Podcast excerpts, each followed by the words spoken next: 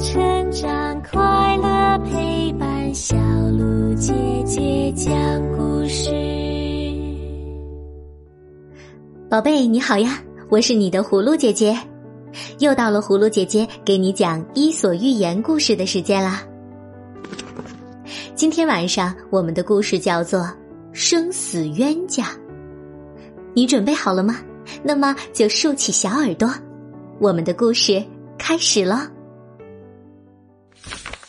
生死冤家，律师理查德和法官加里曼是一对仇敌。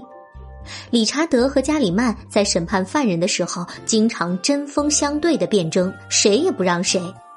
理查德和加里曼在乡下又都有土地，而且紧挨着，纠纷不断。两人在城里啊，又都有店铺。理查德开的是药店，一心一意救死扶伤；而加里曼开的是棺材铺，专门做死人的生意。两个人呀，就如同前世的冤家，在今生又重逢了。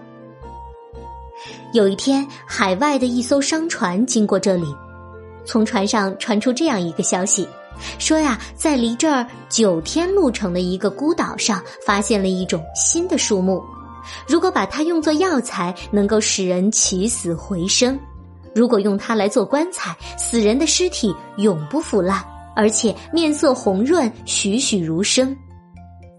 理查德和加里曼都听说了这个消息。两个人都担心对方先得到这种树木，纷纷赶往了码头，准备呀出海去买这种树。结果呢，两个人同时到达码头，可两个仇人说什么也不肯坐在一条船上，两个人便坐在码头上比意志，看谁受不了了先离开。就这样，从日出等到日落，两个人谁也不走。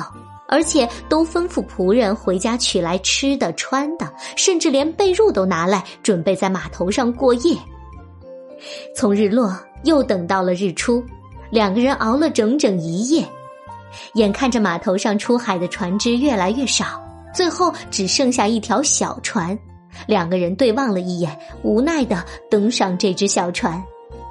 理查德坐在船头，加里曼坐在船尾，互不打扰。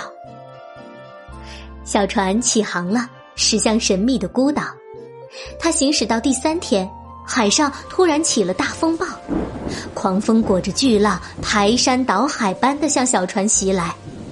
这汪洋里的一叶孤舟，眼看就要颠覆了。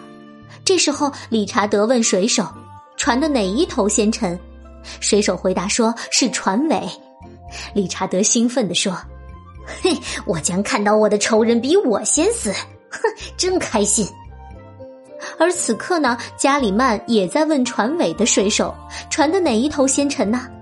那里的水手告诉他：“船头先沉。”加里曼高兴地说：“，哼 如果能够看到我的仇人比我先死，也不枉我出海一趟。”两个人都睁大眼睛，希望看到对方先被巨浪卷走。就在这个时候，一个巨浪毫不客气的猛盖了过来，小船整个都沉到了海底。好了，宝贝，今晚的故事就讲到这儿了。想要收听更多好听的故事，记得订阅我们的专辑。明天晚上，葫芦姐姐继续给你讲《伊索寓言》的故事。那么现在就请你乖乖的闭上眼睛，做个香甜的美梦吧。宝贝。晚安